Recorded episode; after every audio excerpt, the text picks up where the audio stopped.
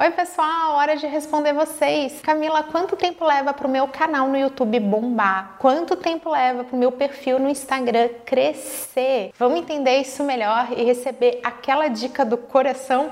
Então vem comigo e se joga.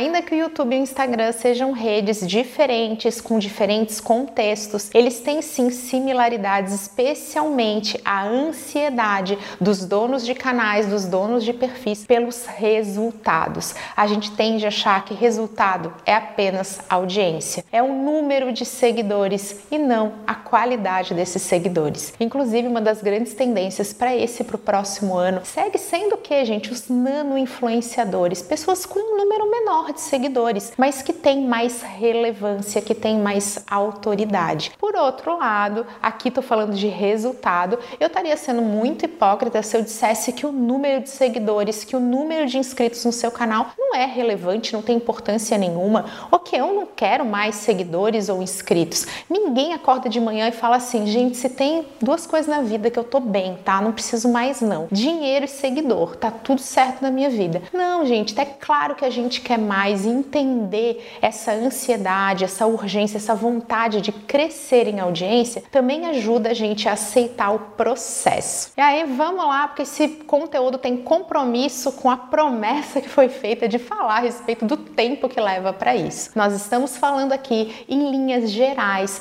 de um a dois anos de trabalho consistente. Para você que já começou a chorar, já quer abandonar o vídeo, já quer deixar comentário aqui me xingando, calma, porque eu estou falando de uma média e também daqueles perfis que crescem de forma qualitativa, mais orgânica, que não compram seguidores, que não usam robôs, que não inflam seus resultados. Para a gente crescer nas redes, a gente precisa de estratégias de conteúdo coerentes com os nossos objetivos. A gente também vai precisar realizar muitos testes e isso envolve acertar e também errar, mas sempre ajustar. E o terceiro elemento que a gente precisa ter é consistência é aquela coisa de fazer todo dia e fazer bem. Um canal no YouTube precisa pelo menos de um conteúdo semanal que seja rico, que seja coerente, que seja ali ajustado com algo mais diferente, mais diferenciado. No caso do YouTube, os canais que começam a crescer muito mais rápido, que acabam tendo os 100 mil inscritos em menos de seis meses ou até seis meses, são canais que estão publicando conteúdo diariamente ou três vezes por semana. Lá no Instagram é com conteúdo diário,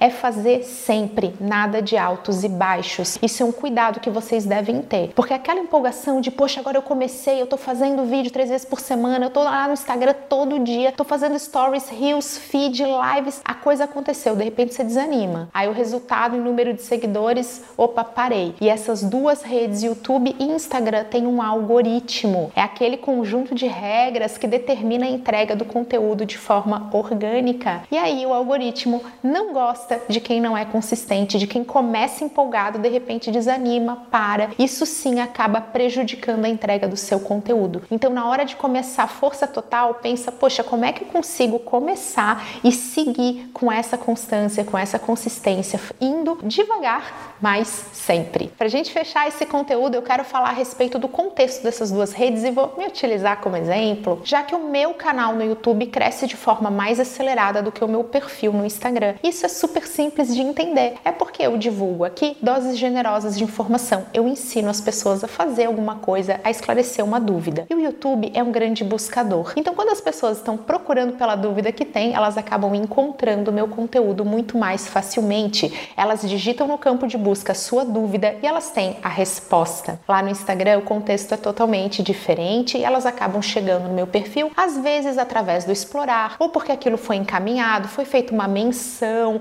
alguém recomendou. Não é a mesma coisa, elas não acabam encontrando meu conteúdo porque elas têm uma dificuldade, já que o contexto do Instagram é sim diferente. Então, enquanto no YouTube eu tô crescendo em torno de 2.700 novos inscritos por mês, lá no Instagram eu tenho em torno de 1.700 mensais, né? Então, novos seguidores de forma mensal em média. Olha como isso é diferente em cada rede, como isso impacta e tá tudo bem, porque eu justamente tenho as duas redes para que elas se complementem. Tem dica especial do coração. Se você não é capaz de amar os seus 100 seguidores, você não será capaz de amar os seus 100 mil. Não adianta de nada você passar o seu tempo se lamentando, ficando triste, achando que nada vai dar certo, que nada vai valer a pena, porque você não tem 100 mil inscritos, 100 mil seguidores, porque você quer bombar. Foque em cuidar muito bem de quem você já tem, que são esses inscritos, esses seguidores que vão te ajudar a chegar lá nos 100 mil. Eu espero que vocês tenham gostado e se vocês gostaram e querem saber mais sobre isso, mais sobre estratégias para a gente acelerar esse processo, comenta aqui porque eu adoro responder vocês. Um beijo,